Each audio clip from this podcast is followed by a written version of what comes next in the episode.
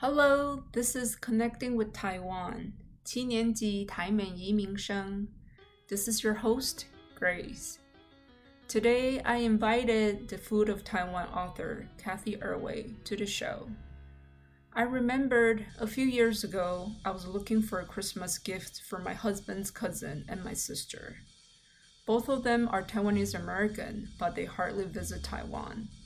So I wanted to give them something that's written in English and also introduce them to contemporary Taiwanese culture.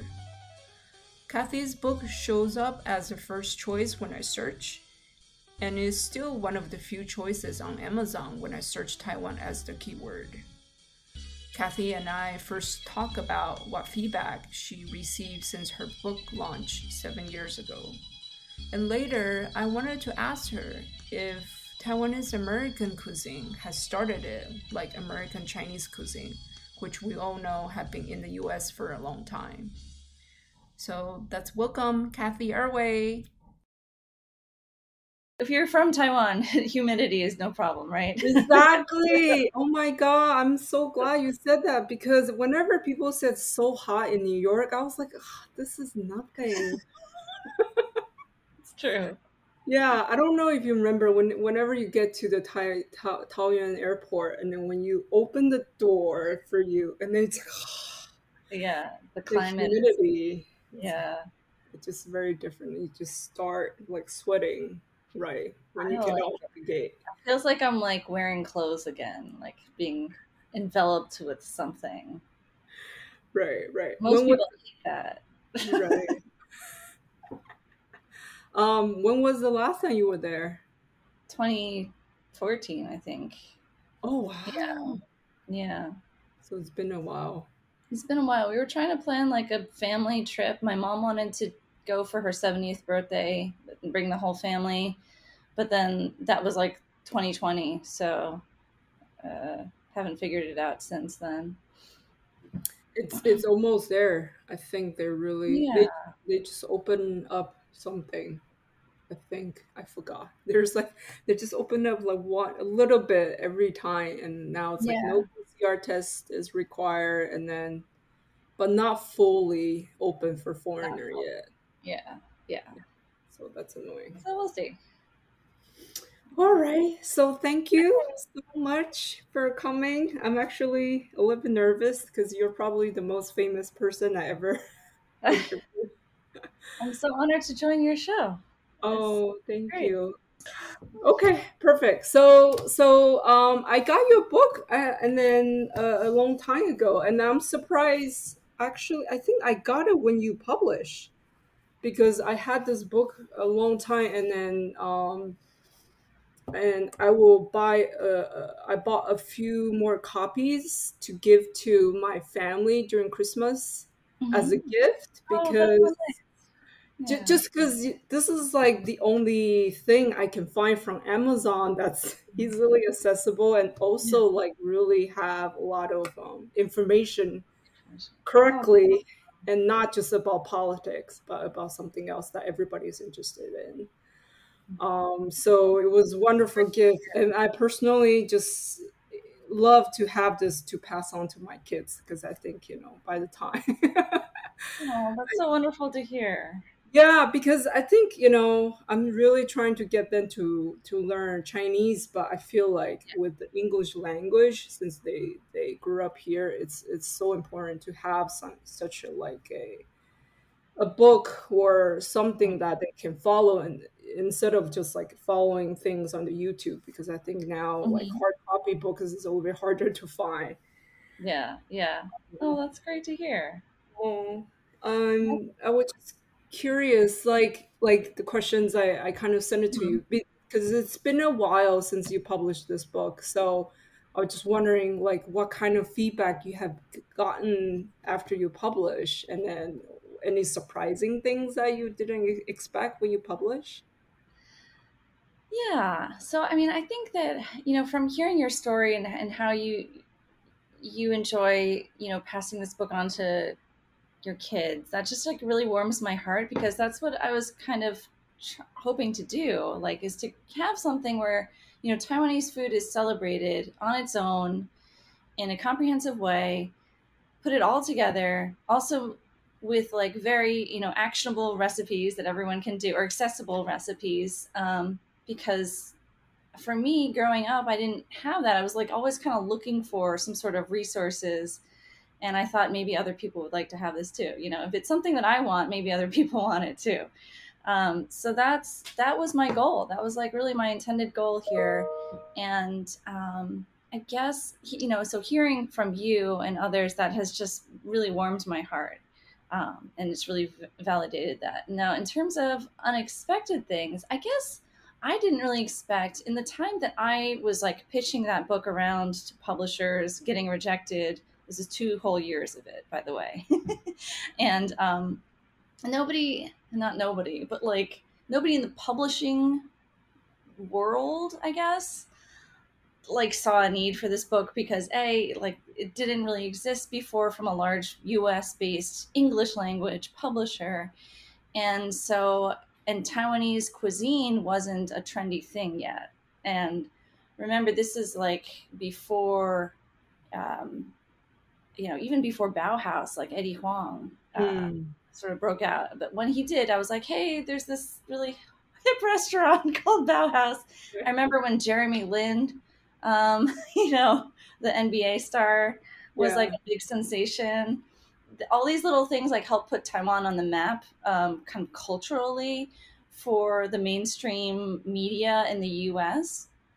And so, I guess, so it was a struggle. It took two years to finally convince uh, publishers that uh, you know we should do this, and um, so that was exciting. But I didn't really expect like the rapid I don't know if it's rapid. I think it was inevitable. I like I always knew that people would like more people who aren't Taiwanese American would enjoy Taiwanese food because it's amazing. so I, I just I didn't really know how quickly that would all sort of uh, snowball from there because I think in the last five years, especially Taiwanese Taiwanese food has really become um, much more popular in the U.S and much more well known. And that's thanks to media. Um, that's thanks for articles. That's thanks for writers like like myself and Clarissa Wei.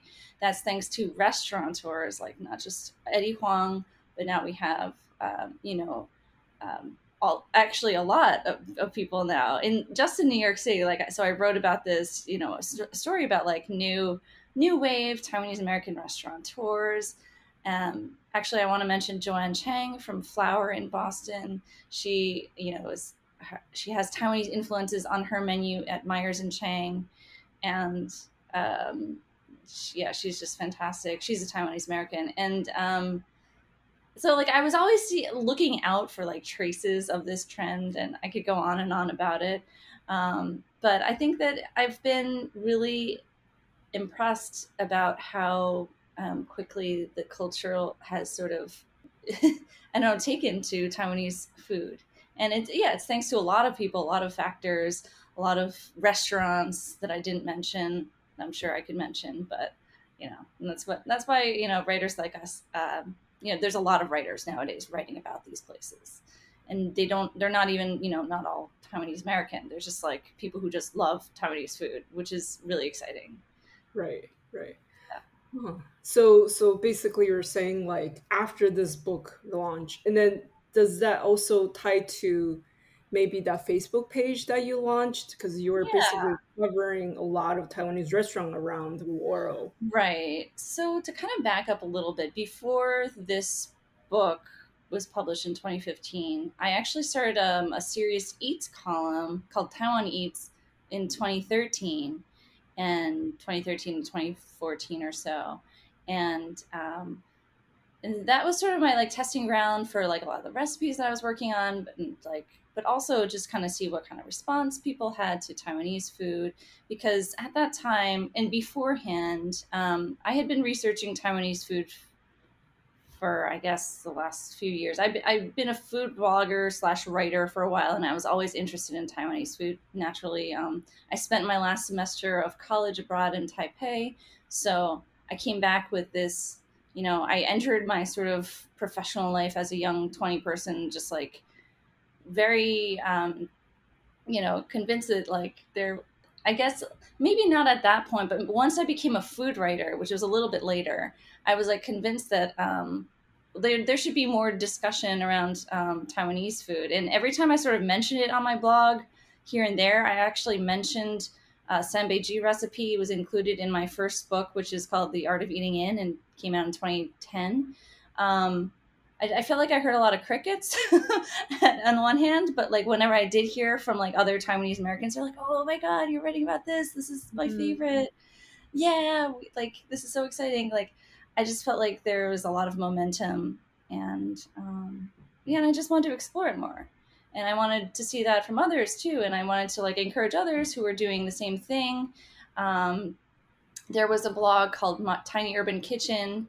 Um, from a woman and we sort of connected. She was she was also taiwanese american but her blog wasn't like sort of conspicuously tiny taiwanese because the name didn't really betray that and um, yeah so i mean i felt like i was always looking around for like other cohorts in taiwanese american food to kind of uh, team up with and um, and then when i started writing about uh, i started doing the serious eats column i like met a lot more um, mm and I tried to sort of just you know champion whatever work I saw coming out with that. I'm sorry, what was your original question?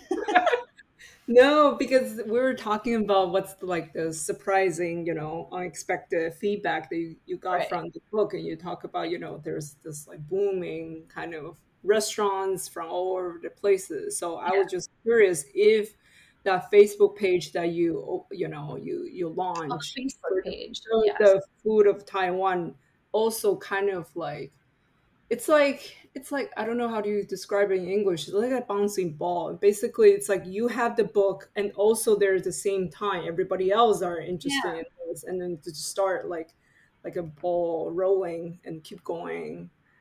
I mean, like I said, it was probably just inevitable because there was there's people like you and I who, um, and I, I mean, I'm an older millennial, and there, I feel like I've met a lot of folks younger than me who um, are much more sort of proudly Taiwanese American, but also like beforehand, I, I, think I just was uniquely in this position where I was already an established food writer, had written one book, and I was like, gosh, if nobody else, like, I might as well just do this. like, I don't see anyone else doing it. I hope other people do it. And soon enough, uh, other people started writing about it. Other people started opening restaurants. And it just, maybe it just all sort of happened at once because it was just inevitable. and that's awesome because I think yeah. that's what really maybe the next generation of Taiwanese American needs because, you know, back then there really not much resource. You know, still today, um, I was at the this dinner project. I don't know if you heard of them. They're just a bunch of um, Taiwanese girls. They they want to do like a home style private like courses meals. Oh, cool. Yeah, and then. I went at their last Taiwan dinner. That's what they call a dinner project. And then okay. it was very intimate, 10 people. You were split into two tables. And then the table that I was on, Lisa from Yunhai actually was there. I was really surprised.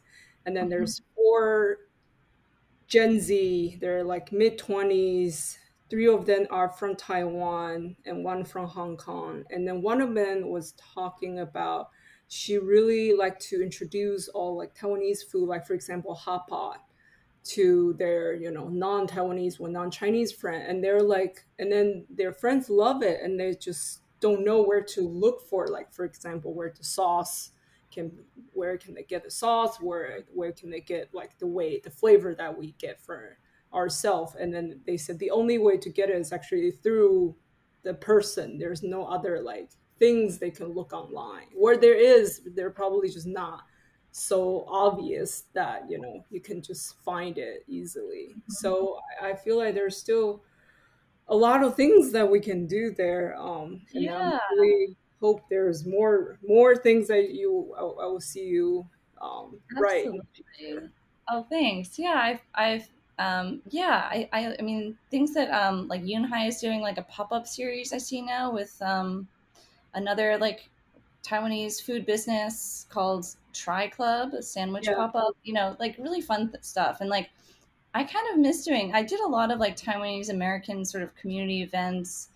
Um, and even you know up until like before the pandemic which kind of put a damper damper on everything so i kind of miss doing that and i'm looking forward to doing more of that um, when the Win Son book comes out which will be exciting yeah but, yeah um so i was doing a little bit of research about you know this episode and then i was listening to a podcast that you did actually i think believe in last year or two years ago called asian gloves Okay. And then you guys were talking about this book, The Food of Taiwan, and then and then there was just very very short comment that you did, and then I was just very curious about if you can talk a little bit more. So basically, you were you were saying like when you're promoting the book, and then maybe I don't know where you went, but it's like there was a comment saying like, "Who's this girl?" It's like writing this, you know, book of Taiwan. So I was just curious, is it like like Taiwanese first generation like commenting like who is has well, this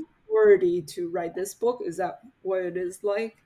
No, I think so. Your podcast listeners can't see my face right now, no. but if they did, a lot of people who may not have seen my picture or anything, or you know, they might be a little confused because I don't register as Asian enough to a lot of people from my appearance so I'm half I'm half and half. I'm half white. I'm half Asian, and um, everybody comes out different. right, right, and I've lived with that my whole life. Actually, it it's impressions are a really funny thing. Um, sometimes it changes. I don't know why. Maybe it's something I'm wearing. like it doesn't make any sense. Like that, but that's just like a fact of life being a mixed race person. Um, so yeah, I mean, I've been to some book talks where I remember one in particular, maybe this is what I was talking about before, where I was in a room full of mostly like kind of older, middle aged Taiwanese Americans at this community center. Mm-hmm. And I started talking. I was introduced by the host and I started talking. And then, like, there's like some weird murmurs. And then somebody finally raised a hand. They're like, um, so why did you want to do this? I had to be like, and my mom was actually in the audience. I was like, oh, okay that's my mom. I'm half Chinese. um, so yeah, I mean this this is a, it's a funny thing because like I sometimes forget I have I should probably explain that from the beginning, especially if you didn't read you know didn't see the book you don't know who's talking you're just sitting there in an audience. right, right. Yeah. Um, but what, what, I, I'm always curious what kind of like um feedback that you get from you know say like the middle aged Taiwanese American do they feel like you know oh. Well, I have met so many people actually from having a booth at Passport to Taiwan in New York City over the past six or so years, um, each spring. That you know, I had a lot of face-to-face um, uh, discussions with older folks, people of all ages, really, and at these other events. Um, so let me. I mean, overall, most people are really excited when they flip through this book. And the number one thing I hear them say, if they're an older person, is, oh, my kids don't cook enough. I need to give this to them so they'll oh, cook more. That's awesome. that's really cute. Yeah. And then right. I then they come back and they're like, actually, can I buy one more for my my nephew or something? It's really cute. So I mean, overall, overall, I can't. You know, it's been overwhelmingly positive and and very sweet. You know, I, I do feel like I I'm not you know as Taiwanese as some other people, right? I'm only half. Like I didn't grow up there. I'm definitely like, you know, this is this is I'm not trying to say that I'm the end all be all. This is not like my book is not the ultimate authority. It's just my, you know, my research, my take. Um, and from my house to yours. And um, I can understand if some people might be like, well, she's not qualified enough or something like that. But you know, that's that's a cookbook. I mean, nobody's that I'm sorry, that's the way cookbooks work. It's from it's written by one person unless it's like written by like a huge staff of people, which is in case you know this is done. That would be great, actually. you could throw that idea that everybody, you know. Well, there's like anthologies. There's like the you know the New York Times cookbook of all these recipes and stuff like that that some editor is looking over. I mean, yeah, maybe there should be like a okay. So there are cookbook series like run by like Phaidon where it's like China the cookbook, uh, like I have some Brazil, the cookbook. Uh, they, they, again, like they just hire like one or two authors at the most, and then just kind of make it feel more authoritative. But really, it's written by one person, and right, right. you know they're just doing their best from their perspective. And I'm very upfront about that in my introduction. It's like, hey, this is coming from me. You know, here's who I am, and take it for what it is. I think people just like it. There's something like this out there. And I think that, you know, it as, you know, for anyone who hasn't seen the cookbook, the photos are so much a huge part of it. My my amazing friend, brilliant photographer Pete Lee, um, lovingly took all those photos on our trips to Taiwan. So we really want to portray like the whole country, all the people in it, all the landscapes in it too and so I, I, think that that's a huge part of this book is just exploring the, the beauty of, of the place it's like an introduction for people who don't know anything about taiwan too. Yeah. I hear from a lot of people who say like they like it as a coffee table book. They love to like just learn and kind of look through it. And it's just like a beautiful kind of thing to have and to look at every now and then. So since the book for Taiwanese American cookbook from by Win Son and you hasn't launched, so I, I didn't have the chance to, you know, really read it. So I was just wondering this which I have trouble with. I don't know, we should call it Taiwanese American cuisine or American Taiwanese cuisine because I was had like this long debate with Bobby yesterday. And so I yeah, he was like, it should be American Taiwanese because you said American Chinese. Well, I don't know that it's, you know, to answer your question, has it been really fully formed yet or has it arrived yet? I don't know that it has. I think that, um, time, okay, so, I mean, speaking of like American Chinese food, American Chinese food has, has sort of become solidified and like canonized over what two centuries or more um eh, something like that almost one and a half century. Sure. Um, so it's been around for a long time. There are whole you know i've I, there's now you know I actually wrote a, a piece in the new york times last year about how there are now restaurants that are proudly mm-hmm. american chinese without like without any sort of um, just, just like kind of proudly owning that and they are run by chinese americans and you know people are proud of like the things that our forebears have created like egg foo young and stuff like that um, which are completely unheard of maybe in china. So i mean to that extent i don't know that you know certainly taiwanese food is not on that level of um, sort of established being established. But so in the case of like Win Son, Eric uh, Sze from 886, and actually I would say, you know, Jon Yao from Kato, who's doing a brilliant tasting menu over in LA. Um, I don't think they're calling it American mm-hmm. Taiwanese food, but it's not strictly Taiwanese food. You know what I mean? So it's yeah. a totally personalized American based Taiwanese food. Um, just semantic wise, like, so Win Son really thought hard about how to call their cuisine when they first opened. And this was in 2016. Mm. So they had a big awning in Brooklyn where like they painted Win Son and they actually wrote Taiwanese American cuisine. And right. they decided that that best re- represented themselves and their cuisine.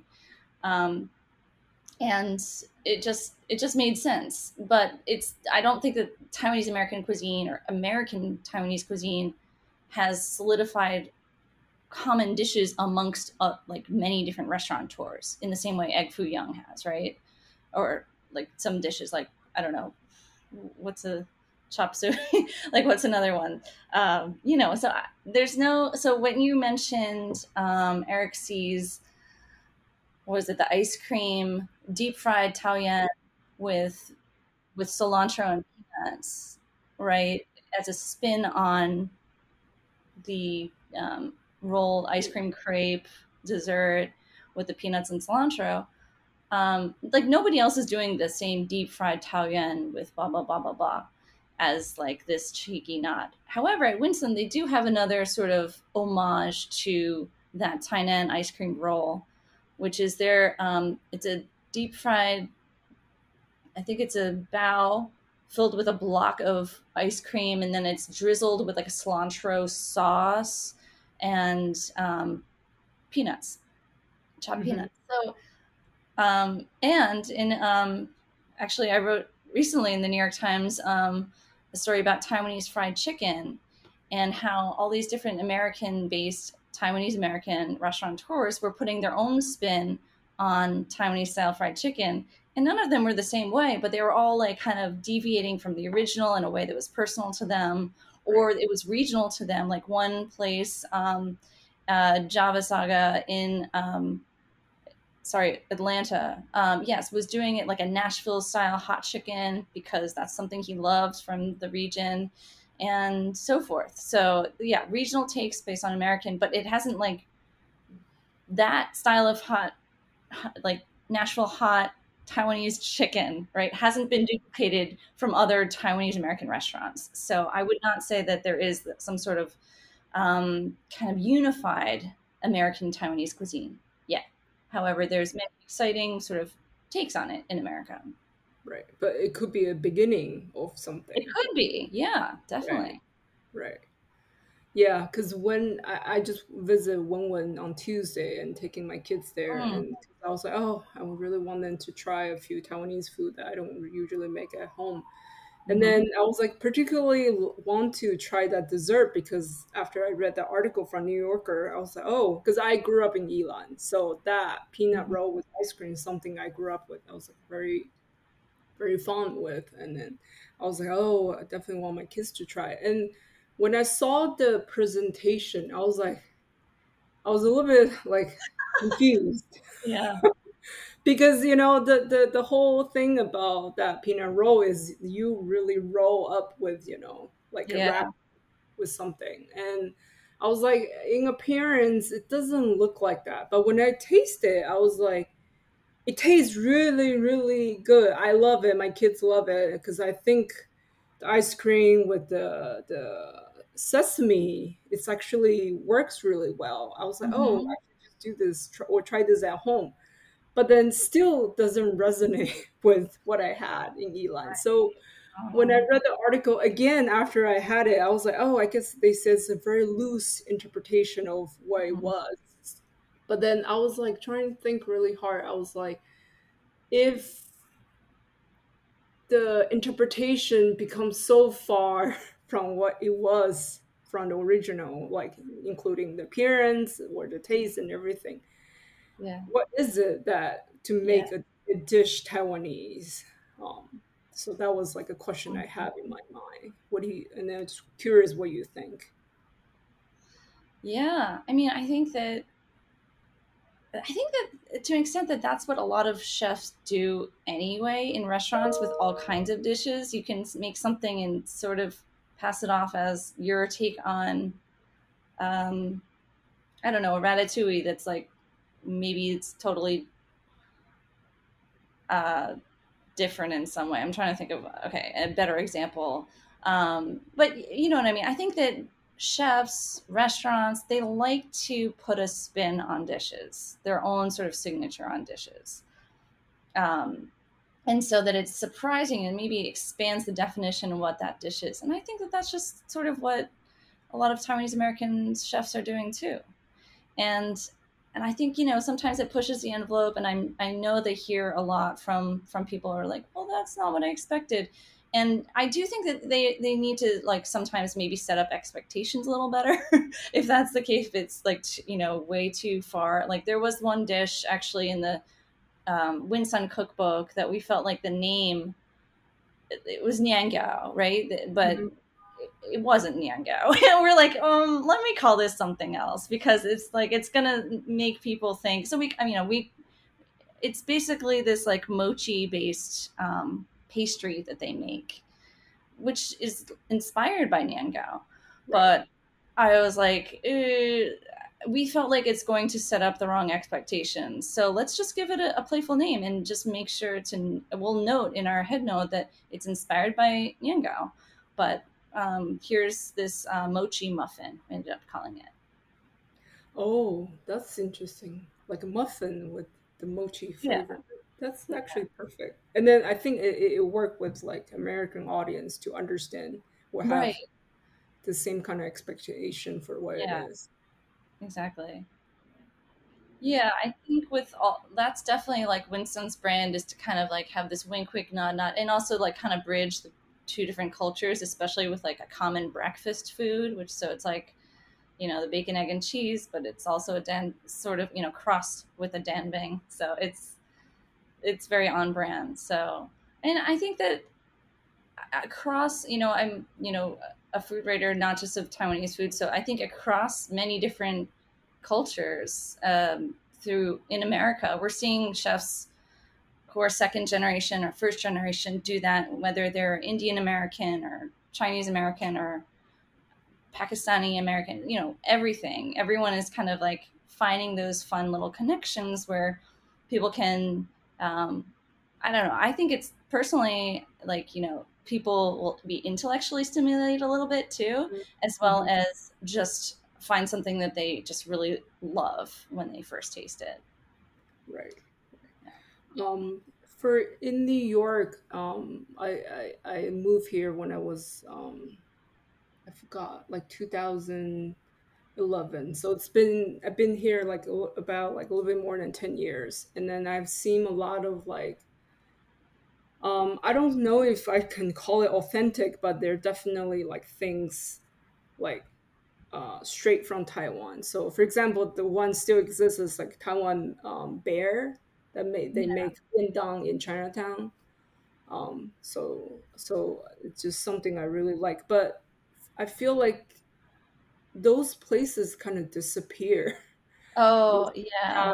10 years. There was one place Bobby really liked. It's called it's in Columbus Circle. They have like Qingzhou Xiaocai. They have like congee, oh. and then and then you you can go to this um like a pantry, and then you you pour all the like jiang cai yourself, oh. and then it's in this like a very small stalls, um, you know, among other like places in Columbus Circle, mm-hmm. but they closed down in pandemic. Was that um? Yes, yeah, yes. yeah, yeah. Yeah. No. And I'm just wondering if you you know we talk a lot about like Taiwanese American it's like really booming and then Win Son got great reviews from everywhere you know New York Times New Yorkers everything what about those small places like th- that really bring like authentic Taiwanese mm-hmm. food like what do you think what happened and what do you think is it there isn't an audience or you know people customers for that anymore? Yeah. I think that now they're getting more spotlight or like the sort of like culture um, mainstream culture is now sort of trickling over. Like i've seen um, stories recently by robert Sietsema, an eater where he revisited elmhurst taiwanese gourmet and said right. hey before there was wen wen before there was Win Son, there was always taiwanese gourmet and right. so it's really, I think the interest in Taiwanese food as a whole from some of the maybe more buzzworthy places doing kind of weird things, not authentically, um, is also just promoting an interest in okay, what are the authentic things? Like, what are the real things? And um, I think more people are discovering them, uh, maybe for the first time. From and, and, you know, there's there's places that maybe haven't been uh, written up as much. Um, I'm trying to remember. Somebody recently did some roundup of other Taiwanese places in Flushing.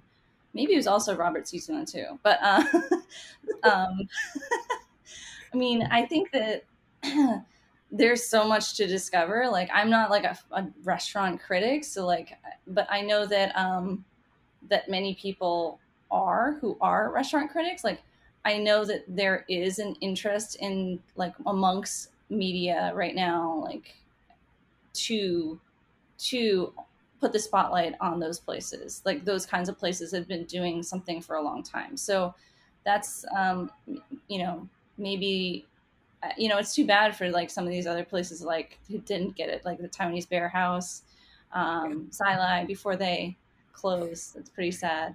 right. Yeah. And they're just.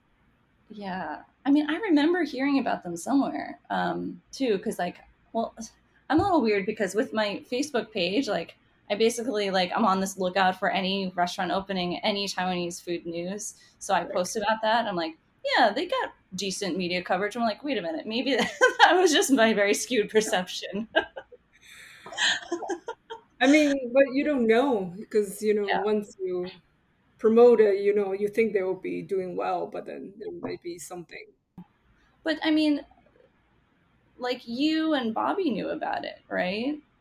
So there's, uh, there's word gets around, I think, and maybe we like not everybody, not every kind of diner needs to to see the mainstream press interest to to get the word around, right? So, um, like, there's a lot of local haunts throughout Flushing that um, the locals will just take care of the business. Um, I, I, know so Main Street Imperial is featured um, in the Win Son cookbook. We did like a little photo shoot there, oh, and nice. um, it's mentioned throughout because it's a place that um, Josh and Trigg, the Win Son co-founders, went to a lot, and they love it a lot. So that that place, uh, yeah, I mean, I guess you know could use more spotlight because it's amazing. And but when we went there, shortly after the pandemic, it just didn't look like anything had changed. It looked like they had plenty of customers, and we did talk to the to the owners, and they're like, "Yeah, we we did okay." so it's good to know that um, you know some places have enough kind of local interest that uh, they're still going. Right, right, and that's good to hear. It's like you know talk about it in the book so that people can get to know mm-hmm. that that kind of places oh, yeah. it's less known for you know like American audience. I think. Yeah yeah. yeah, they're all about like sort of paying respect where it's due. Um, the Win Son founders, I should say, uh, Josh Ku and Trigg Brown, like they are all about sort of respecting their elders and those who came before them, and really just kind of putting, um, like, celebrating their work and sort of humbly putting forward this their crazy new interpretations by yeah with a lot of context um, right, right, right. Oh, that's that's great to hear because I, I wasn't sure if they're the kind of like just think so proud of themselves and their own creation. It doesn't feel like you know they have to respect to no. No, I mean they spent they spent a lot of time like in the book like talking to um like like we had a conversation with uh you know Trigg one of Trigg's like mentor chefs who's a Taiwanese American. He's shown in it. Um, there's uh, we spoke with uh, Ho Chi um, from Taiwanese America, the TaiwaneseAmerican.org. Um, and so, yeah, we really wanted to kind of like explain, they, I should say, like, you know, they really, like with their collaborations and pop ups, like they want to celebrate all of Taiwanese American culture and, you know, those, those who are doing great things. Um, aside, you know, alongside uh, them and like kind of show that community. Um, it, you know, it's a very tight knit, I think, and a very like I feel like people in the restaurant world too are like they're just so like yeah, they're just so like um, collaborative and just so um, uh, what am I? What's the word that I'm looking for? Co- community oriented, really, mm-hmm. um, because you know it takes a village to to run a small business, and um, and they're all like so supportive of each other. Like Eric Sze, Rich Ho of Ho Foods, and um, Josh and Trigger, like you know, super tight buddies. Um, and and and now Lisa of Yunhai also is, and and you know, many more, and so on. So right. it's a very supportive group altogether, and and, and a lot of respect, I think, throughout this group is paid towards those that places like Main Street Imperial and those that came before them. Um, so my, I guess one of the two last questions. Um, so I recently visited Taiwan just to see my parents, and my friend actually took me to restaurants, and one both of them, I'm surprised, it's Hakka, Kejia cuisine. Oh, cool. And, and, and I think this is, I'm not exactly sure, but I think this like regional, like within Taiwanese cuisine, the regional Kejia cuisine that's like started to booming in Taiwan. And one of them is even, it's like a chain restaurant, but everything I had at the restaurant was really good. Meaning like every every taste was very distinctive. Oh, um, oh, cool. They, they use the ingredient ingredients that I normally would not use it in a dish. For example, they use salted salted eggs and mm. cooked vegetable. Mm. Yeah. So things like I, I, I personally, I mean, I have heard of that kind of dish before, but I don't usually have it, you know, in daily life but then it's like starting to get popular because I was surprised like two separate group of friends actually took me to same type of like new cuisine and and, and I, I think just something is getting popular. So so my question is, you know, while we're all very like excited about like new creations, you know, that we create here, you know, like that tie with like the culture here. What about the what's happening there you know the taiwan thing? It's yeah.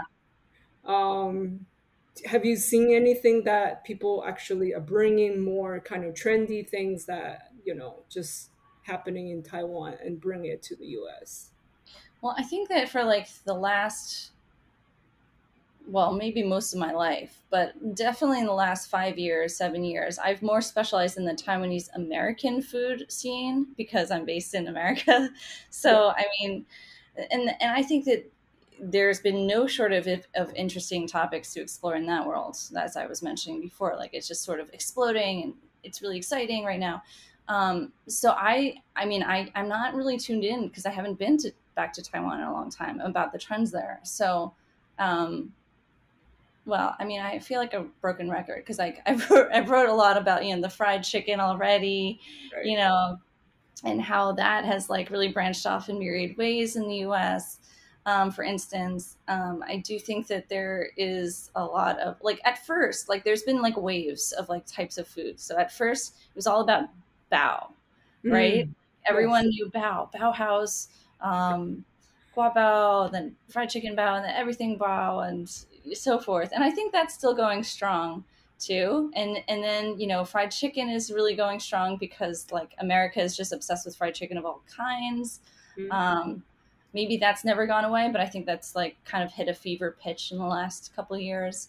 Um, and then there's just like different categories of food. So I think um, noodles are mm-hmm. always popular.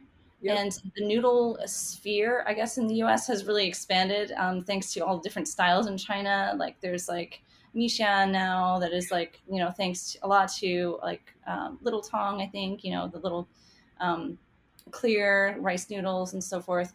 Um, all kinds of like noodles that are enjoyed here, and that happened in maybe the last twelve years or so since like ramen, right? Like Momo right. food kind of make that like a really uh, trendy thing to eat. And now, and then there was beef noodle soup, and I think that that's still going really strong. So there's like categories of like food that are like really hitting um, Main Street, mainstream culture really hard. And I think, yeah, the next sort of, I think there are some dishes that haven't really um, come across. Actually, it's so funny. I, sh- I should mention, like when I was doing some book events back in 2015, I asked this very question to an audience like what kind of taiwanese food do you think is not really well represented in the us that you would like to see?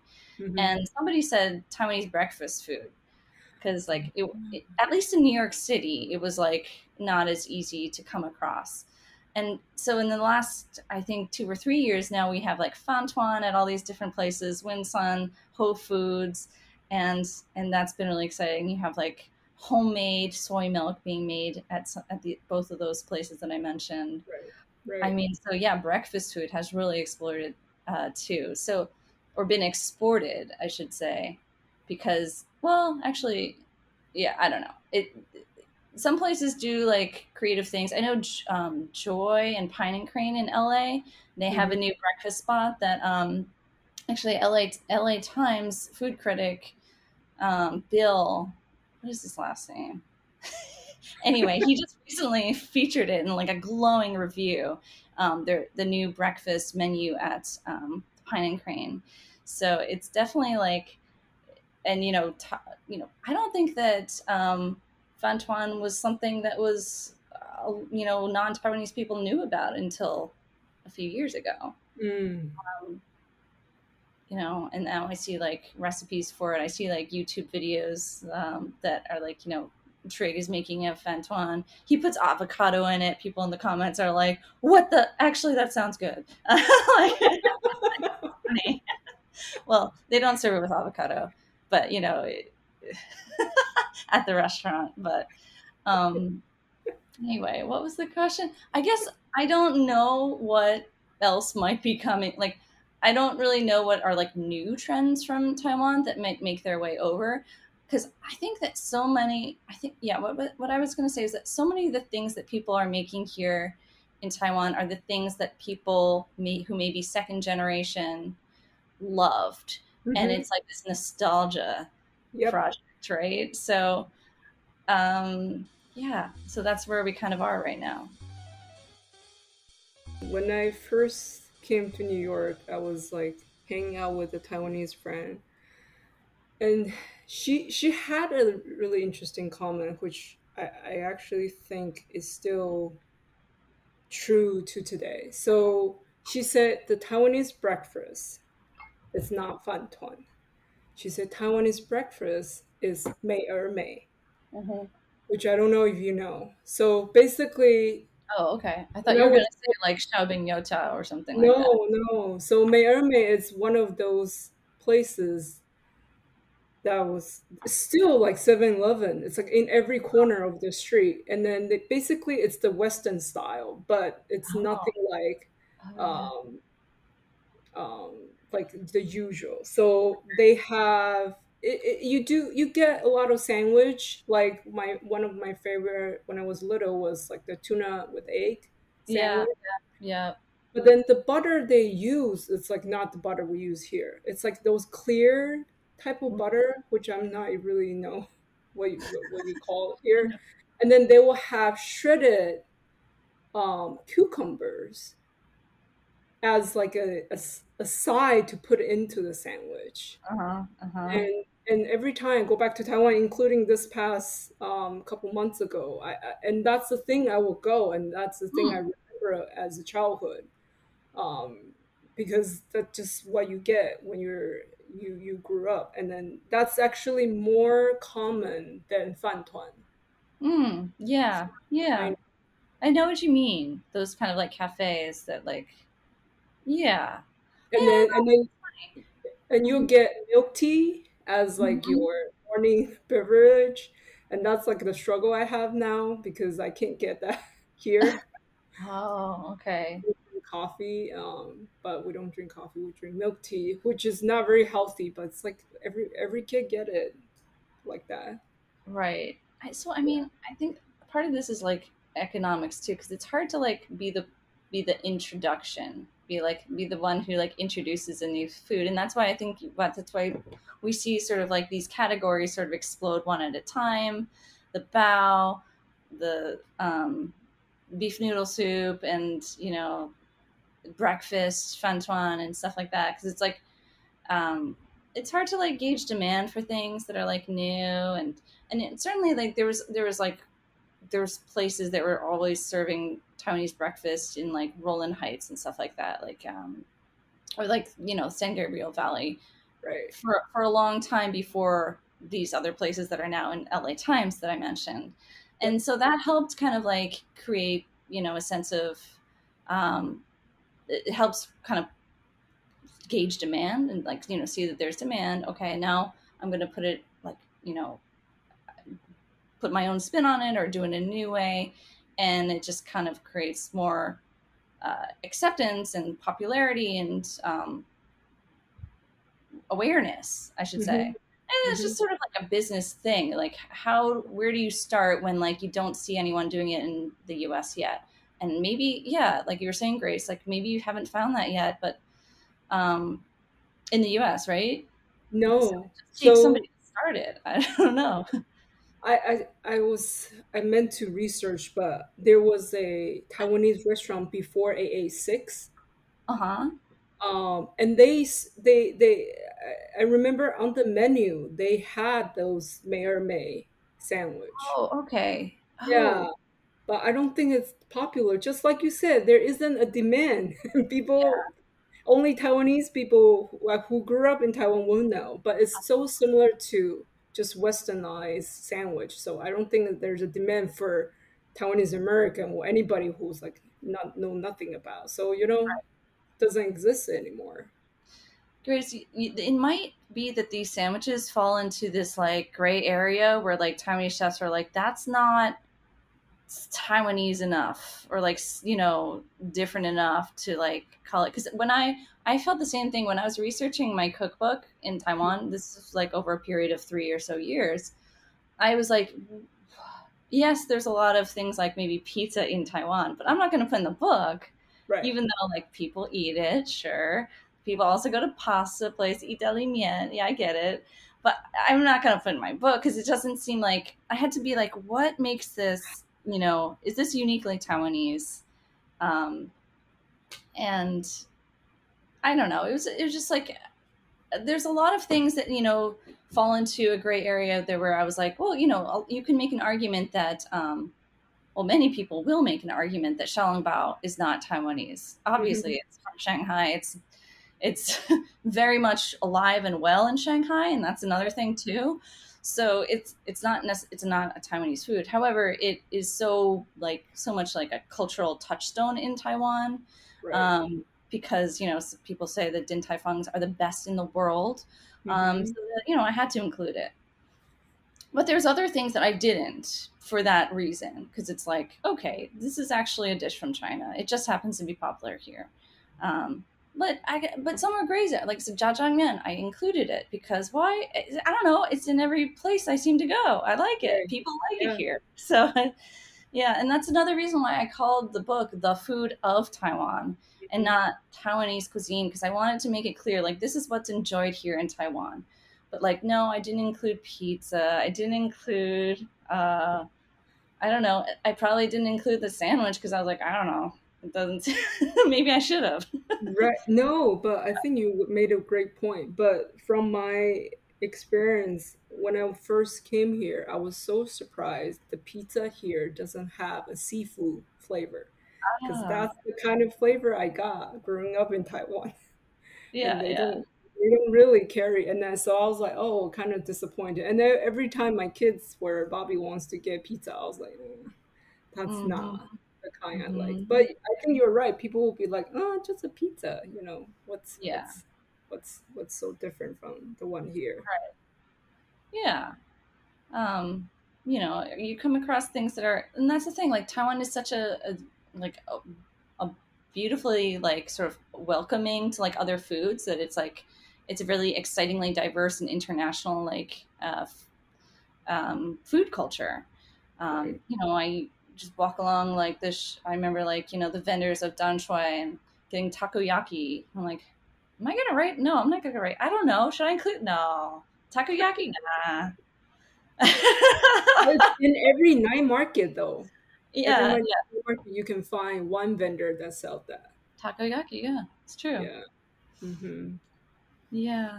So maybe you know, th- there's a lot of common things that are eaten in Taiwan that are maybe or trendy things or night market things that um, I, I, think it just takes people like of a certain generation too to sort of um, really latch on to something. So I mean, chances are, if you really love the sandwiches, maybe a Taiwanese American chef will will too, and and will recreate it here. Hmm. yeah, I mean, very well just say like, "Hey, this is something I love, and that's my t- spin on it." I I don't know if you ever feel that way because you mentioned a lot of LA restaurants and you know critics talk about LA, and then you know I was living in Irvine for a year, and I definitely feel a lot more Taiwanese food like than yeah. in New York. Oh yeah. And and it could be just amount of population and you know and and, and the diversity of the food scenes there you know it's like hate very asian heavy and then and there's a lot of like uh, craving for like real um, Taiwanese food. And then I remember there was one place actually selling those sandwiches, not exactly the same, but it's like very similar. But then mm-hmm. you know, in New York, they just like I feel like fewer and fewer Taiwan international students been coming this past I don't know how many years.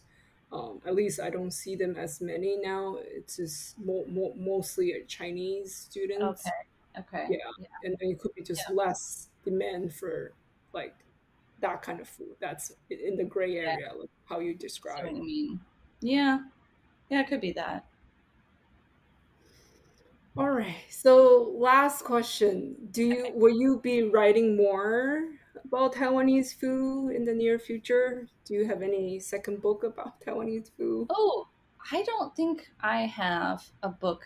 No, because I mean the the beautiful thing is that now we're seeing cookbooks about Taiwanese food flourish. So yeah. there's um, Frankie Gaw's First Generation is coming out this October. Um, the Win Son cookbook it was originally going to come out this October, but um, it's going to come out in January now. And this was this was actually due to like international shipping issues. Like anyway, but it's okay. like it was supposed to get on a container and it didn't. It didn't. the, the physical book, yeah. Um, the books, I should say, plural. Um, and then there's Clarissa Wei's, Made in Taiwan, coming out next year. Mm-hmm. Um, and there's so many other writers, Esther Tseng, uh, Carissa Chen, um, others, you know, writing about Taiwanese food culture that it's a really great place. Like I don't see any need, like I did before, to do a Taiwanese cookbook, person like from myself. Like mm-hmm. I, you know, I, I think I, I can't wait to see others. And, you know, I, I kind of like, you know, mentioned this in my introduction to that cookbook. I was like, I hope this is just only the beginning of uh, a lot more voices in this space. And, and sure enough, we're seeing a lot more. So I'm really excited about that. But, you know, personally, I'm always, I feel, I consider Chinese food a lifelong, you know, passion of mine. So I'm always going to be keeping abreast. And if there's story ideas that I think um, you know I would like to write about for a, a newspaper or just like a food magazine, then then yeah, sure, certainly. Um, yeah, but it's good to see that you know more and more writers um, covering this space and chefs too. Yeah, and that's the kind of news like I've been posting about on like the Facebook page for the Food of Taiwan over the last ten or so years. Is that like I've been seeing places open up in you know Kansas City and like the middle of Missouri, the middle of who knows where. Um, all these places, a lot of the times they're in college areas, university areas, but a lot of times like I don't even know where. So basically, I've had this like Google alert on Taiwanese food for like 20 years or so, where I'm like, I just you know take a look at all these different news and I, I see a lot of openings, and it's it's really it's really exciting. I certainly also see it like internationally too. There's a lot of Singapore, like um, Australia, um, UK, UK. Yeah, there's Bao, London, and um, I forget their new restaurant. The not new anymore, but like you know, they're really making a splash over there in in London. Um, yeah, so it's uh, it's definitely like it's it's an international. Oh, in Portugal, somebody. Mexico City. Um, yeah. Hope there's one day, you know, those chefs can meet together and create something new. Mm, I think that would be really cool, right? There should be like a Taiwanese food like conference of some sort or like festival. Right. So thank you so much for coming to the show and yeah, I'll just look forward to just reading more articles from you. Thank you so much. Thanks for letting me ramble for a little bit. of course. Yeah.